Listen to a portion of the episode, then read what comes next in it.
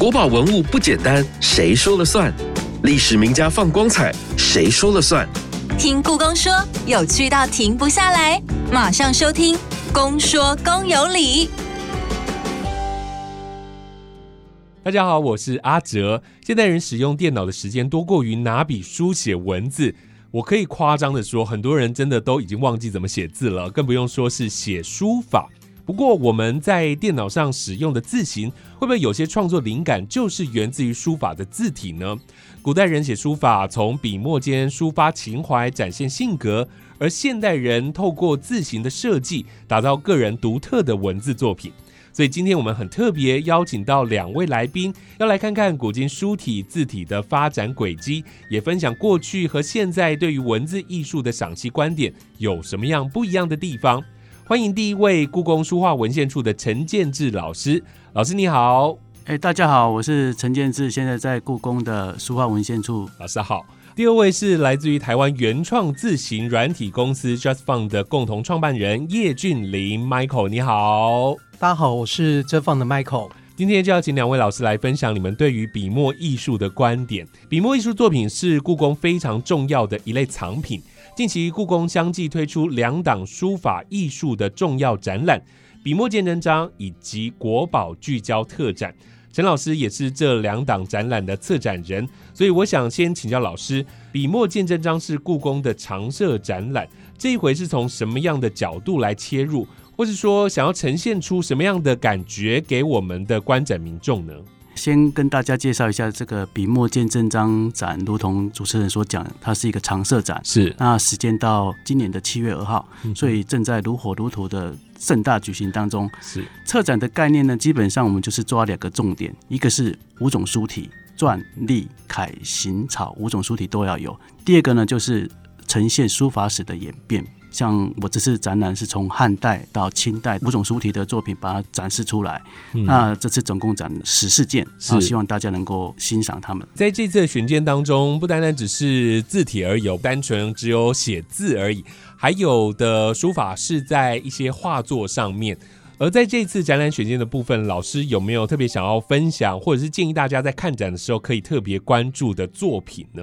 十四件里面呢，我刚才所讲到的五种书体，我列举几个代表作品好了。像篆书的话，从九成宫里全名，我们可能国中、国小的时候有去临写的名帖，非常有名的帖子，它的碑额，它的作品名称就是用篆书所写出来的，而且那个时候也是唐代，大概距今一千两三百年前的篆书。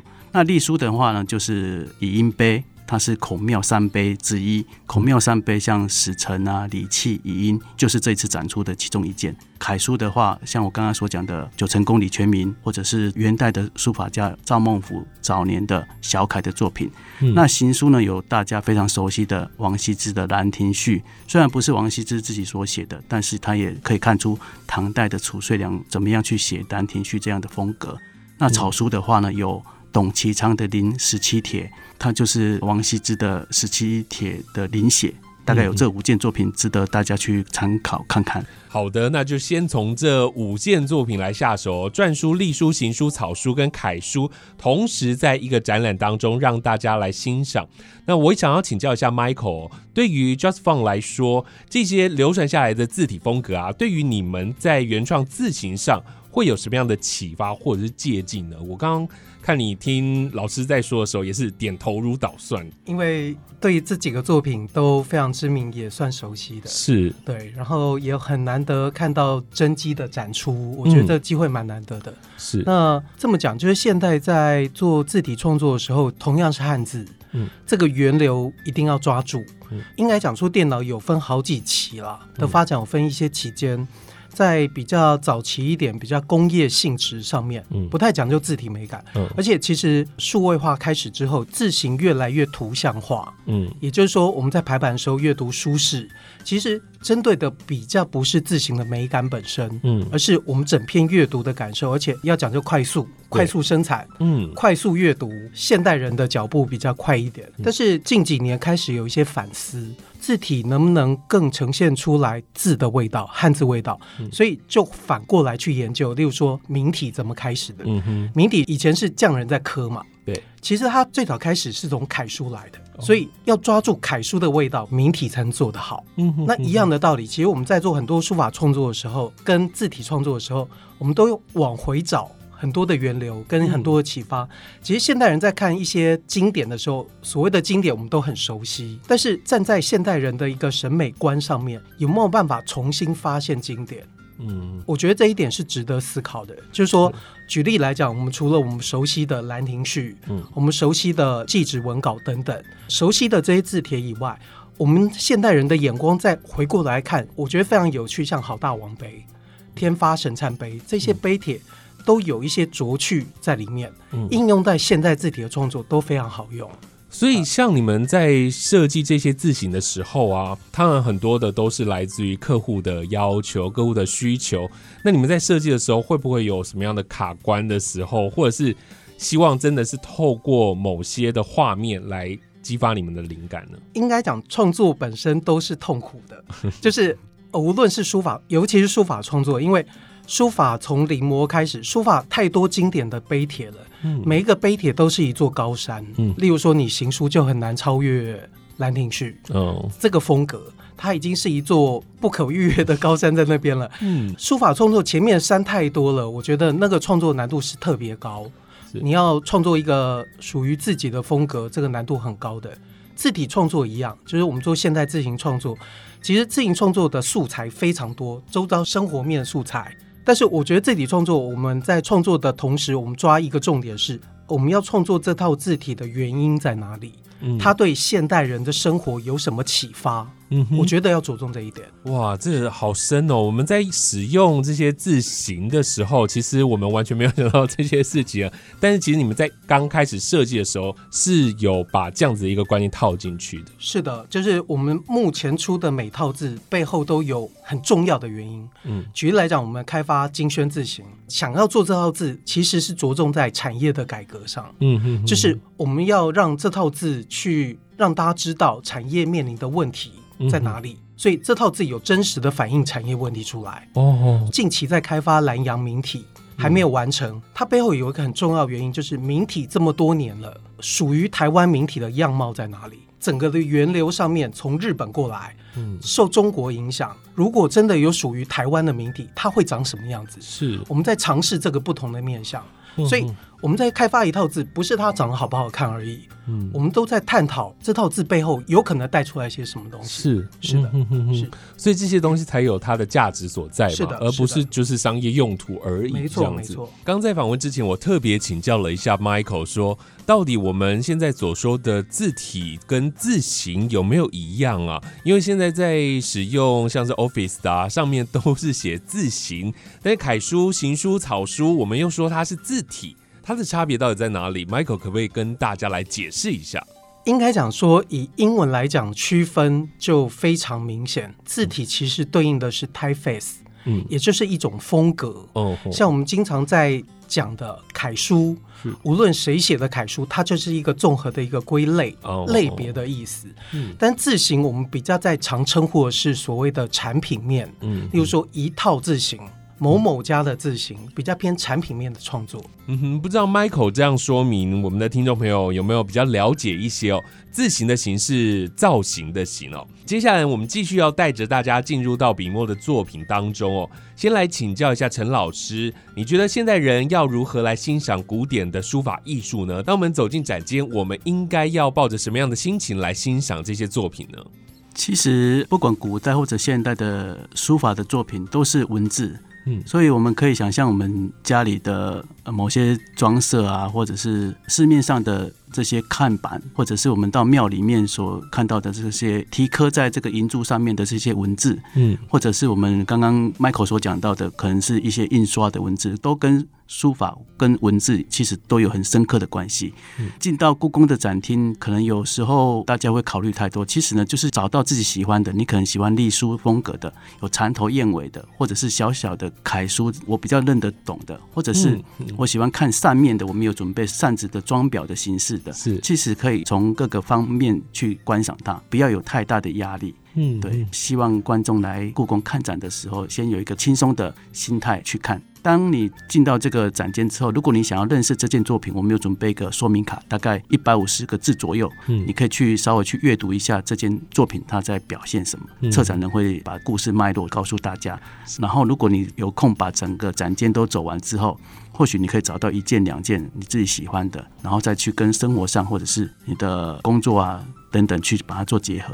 嗯，对，嗯，Michael，你自己进展间的话，你比较喜欢什么样的作品？我直接冲到《兰亭序》前面，你就是看有名的就对了。那个《兰亭序》的摹本很多，嗯，楚摹本不是双钩摹本，它直接写出来，你可以看到楚法在里面，又可以看到《兰亭序》的精神在里面，嗯，我觉得相当难得。如果套用到现在的字形创作，在你们创作的过程当中。你都如何将这样的概念跟你的员工说？到底要如何把这样的精神放到创作的字形当中呢？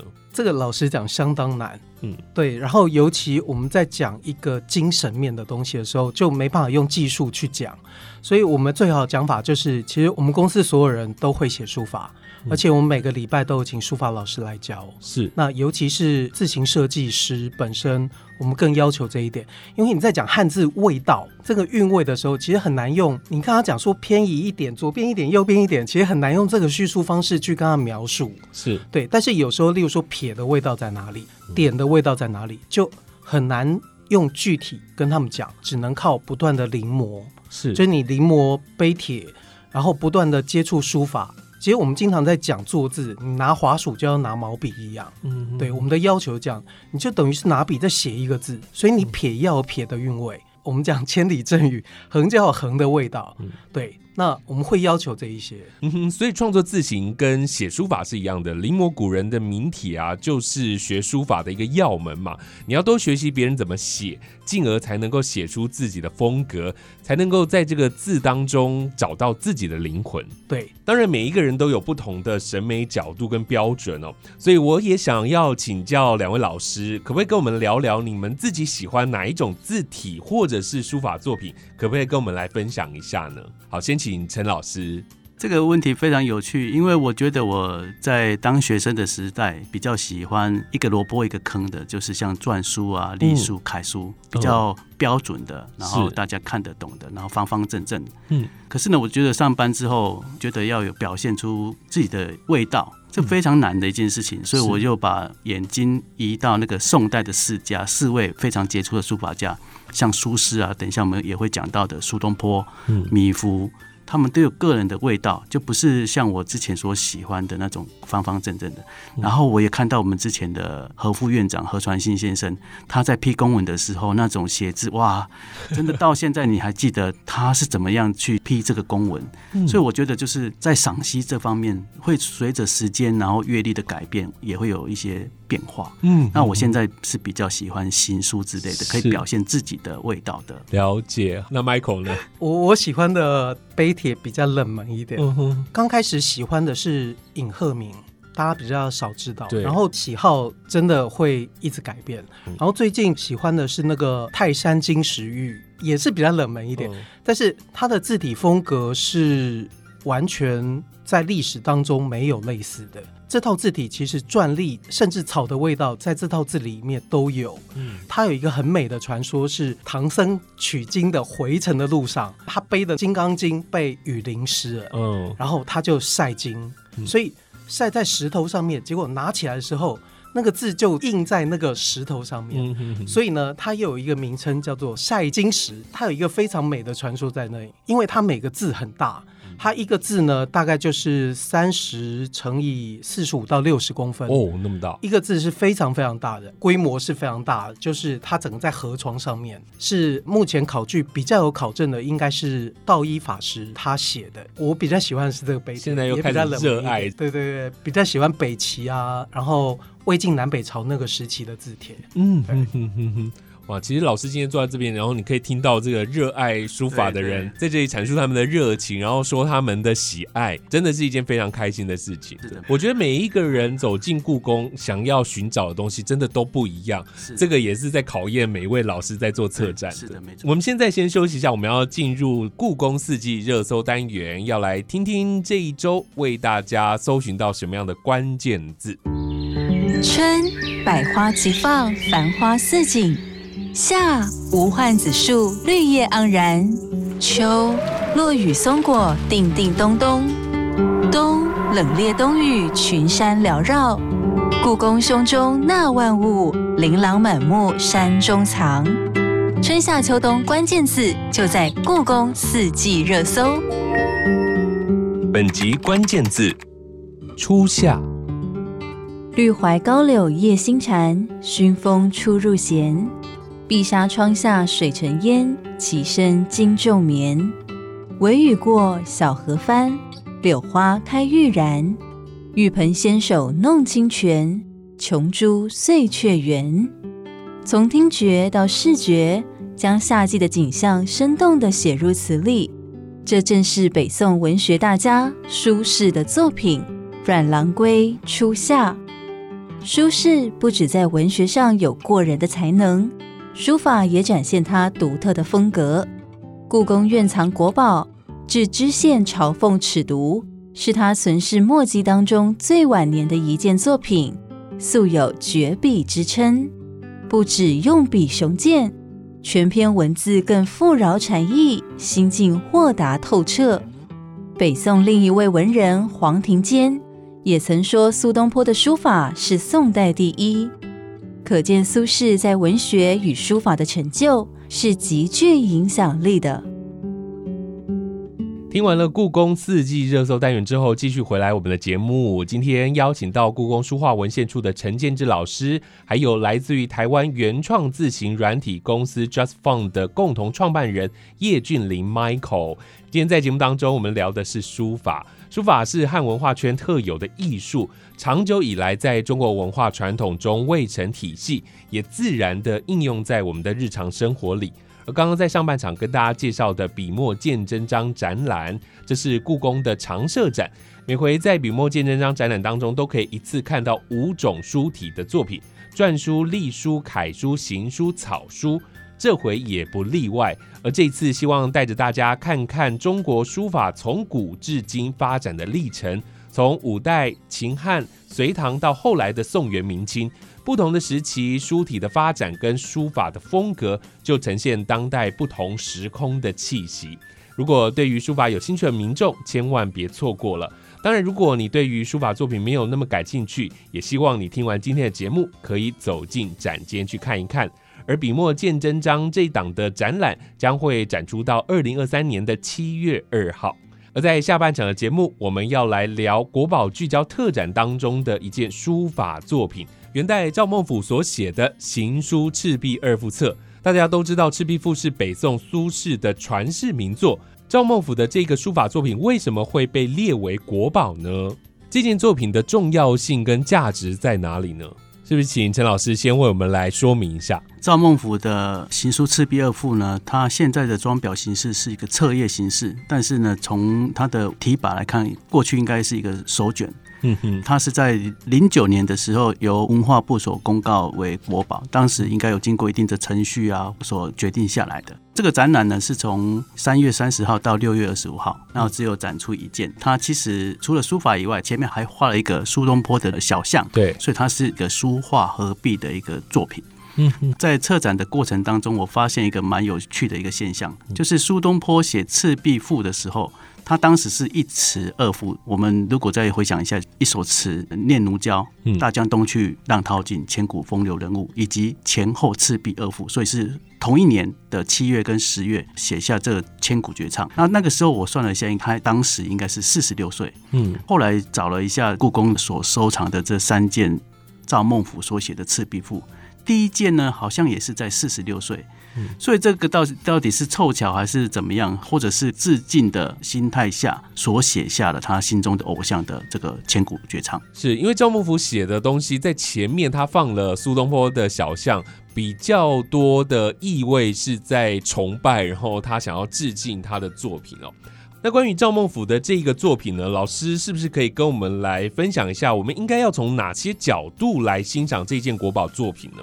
其实从文学的角度也可以，譬如说《前赤壁赋》，它有一个主客问答的内涵；到了《后赤壁赋》的时候呢，又有跟道教的关系，所以这些角度都可以。我从书法方面可以跟大家分享的呢，就是他的用笔或者他的肩架，怎么样判断他作品的好坏呢？我常常做的一个方法就是我自己写同样一个字，有没有办法跟他比较？嗯，然后我在这个作品里面找出来，他写酒酒精的酒。写了八次，八次都不一样的肩架，就是架构都不太一样。然后我知道他在里面有做一些变化，他的用笔呢非常的精致。可能毛笔我们平常看它就是小小的，但是当我们把它沾上墨水，然后写到纸上的时候呢，突然觉得这支毛笔好像有千斤重，因为它就不听使唤。是。但是当我们跟这些名家或者这些国宝类的作品去比较的时候，我们就可以发现，原来啊，这支笔在人家的手上是得心应手，嗯，不会有眼高手低的问题。是，所以从这些角度来看这件作品的时候呢，就是从书法艺术的角度来看，或许可以提供民众第一次到现场的时候去看的入手的角度。哦，所以在观赏的时候，你可以想象自己拿着笔，然后要画那一模一样的这个笔顺的时候，是不是这么容易哦？那其实就可以看出他的功力所在哦，他对于。毛笔高度的掌握啊，那个每一笔呢都圆润秀静，丝毫不松懈的感觉，所以才说它是一件很厉害的作品。那刚刚陈老师在说的时候，我 看到 Michael 好像有问题想要问老师，是不是？他在四十六岁是他改变，因为他前期比较工整，嗯，就是比较秀美，然后后期其实开始有一些变化在。请教老师的也是，是不是大概就处在这个时期是他风格转变的时期呢？我们过去在研究上面呢，看到一个现象，就是他突然到南方浙江一带的时候，他当了一个像是文化部的官员。可以想象，古时候的人不是所有人都识字，嗯，所以有一些记录啊，或者是帮庙写碑、写记的时候。要拜托这样的官员来帮他们书写。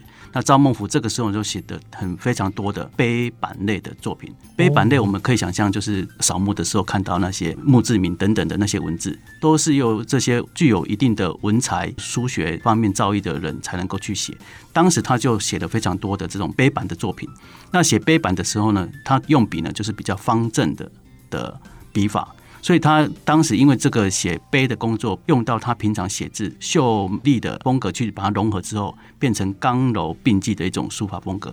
我相信在这个赤壁前后二幅里面可以看得出来。嗯哼哼哼哼，了解。刚好在这一档国宝聚焦之前呢，我们也展出了苏东坡的晚年的绝笔，叫做《江上帖》。那一般大家非常熟悉的就是天下行书第三名的黄州寒食诗帖。那个非常有名，因为他刚被贬谪到黄州的时候的一个作品。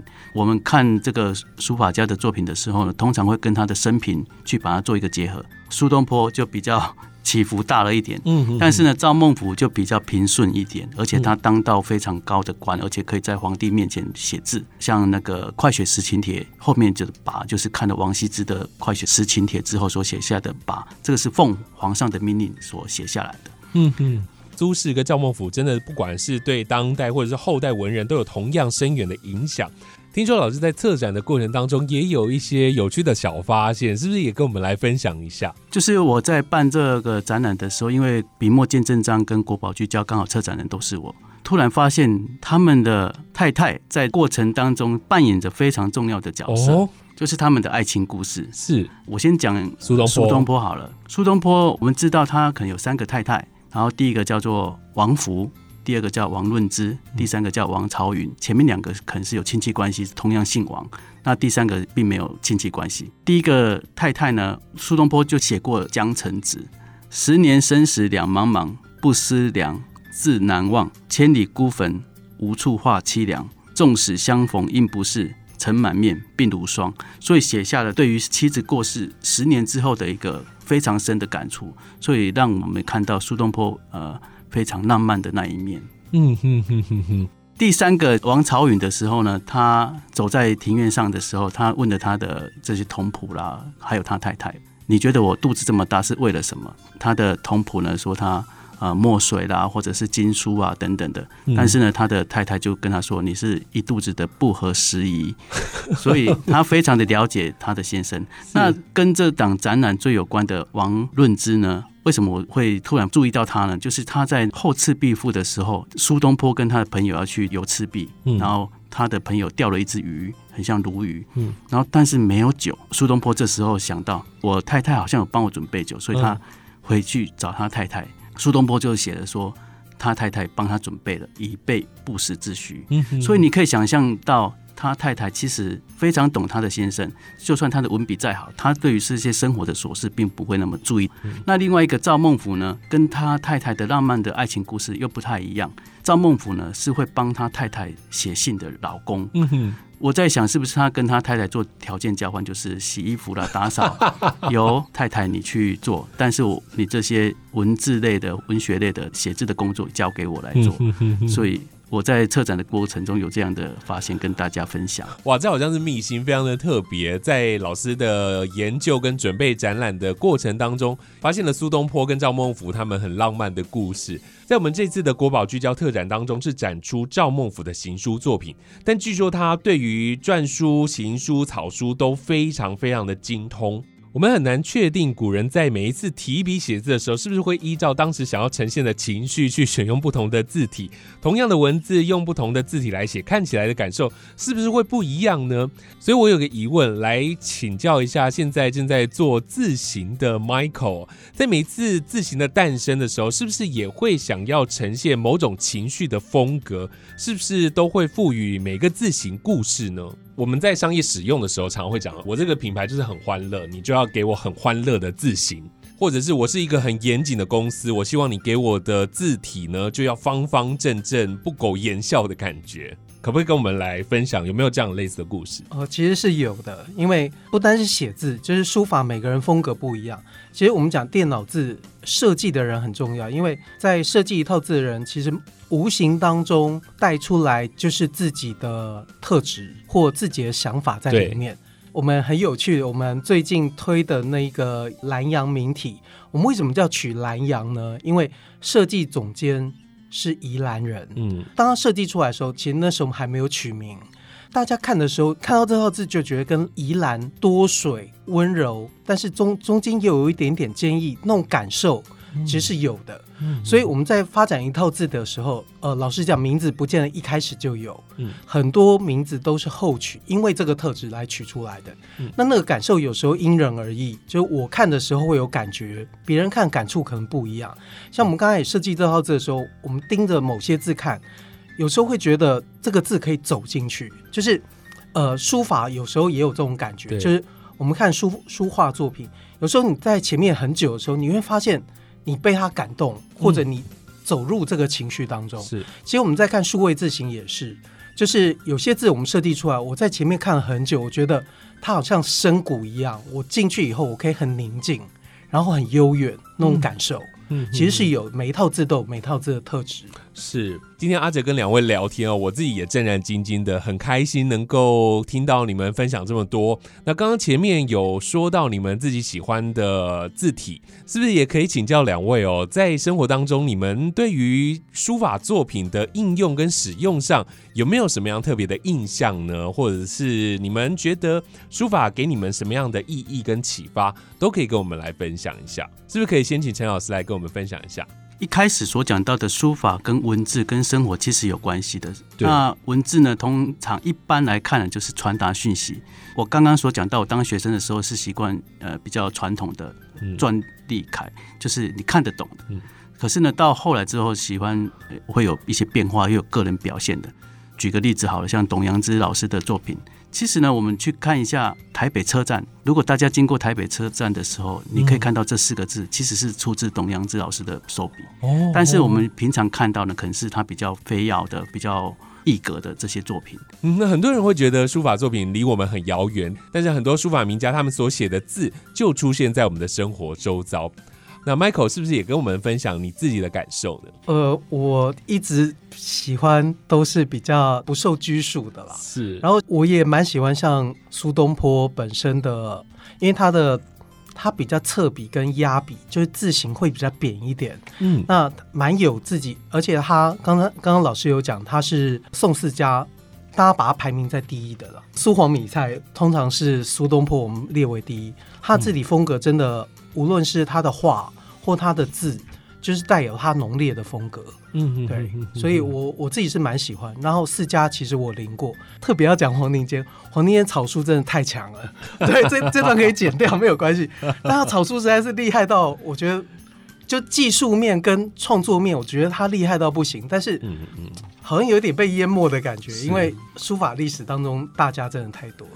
但是我黄庭坚的草书实在是，我我真的很佩服，嗯，对，就很厉害，很厉害。哇，我觉得像这样，Michael 对于书法的喜爱啊，不知道老师有没有看过像这样子的粉丝进入到故宫，他在书法作品前会。尖叫欢呼的这样子，听说还有会掉眼泪的。对啊，就是你看着这些书法，你会感动。因为其实对很多人来说，其实接触书法作品并不是这么容易的。但我觉得今天我们透过两位老师的分享，两位来宾讨论他们不同的观点，就真的觉得书法就是在我们的生活周遭，好像很亲近的。听完今天两位老师的分享，听完今天的节目，希望你下一次进入到故宫欣赏书法作品的时候。或者你在使用不同字体字形的时候，都会有不同的感受跟体会。最后，再次我为听众朋友整理一下，现在在故宫博物院的北部院区有国宝聚焦系列展览，每一季会展出一件的国宝级书画。那目前正在推出的是原赵孟頫所书写的《行书赤壁二副册》。透过梳理赵孟頫个人生平和他所说过的话，跟他的作品，传达出这位元代书画巨擘对于苏东坡的敬仰之情。而这档的国宝聚焦展览会一直到二零二三年的六月二十五号。同时期还有笔墨见真章展览，而这次的主题是希望让大家看看中国书法从古至今的发展历程。里头你也可以一次看到五种书体的作品。而这档笔墨见真章展览会一直到二零二三年七月二号。今天非常感谢两位老师的介绍跟分享，谢谢陈老师，谢谢，谢谢，谢谢 Michael，谢谢，谢谢大家，谢谢。越听越上瘾，就是爱听公说公有理。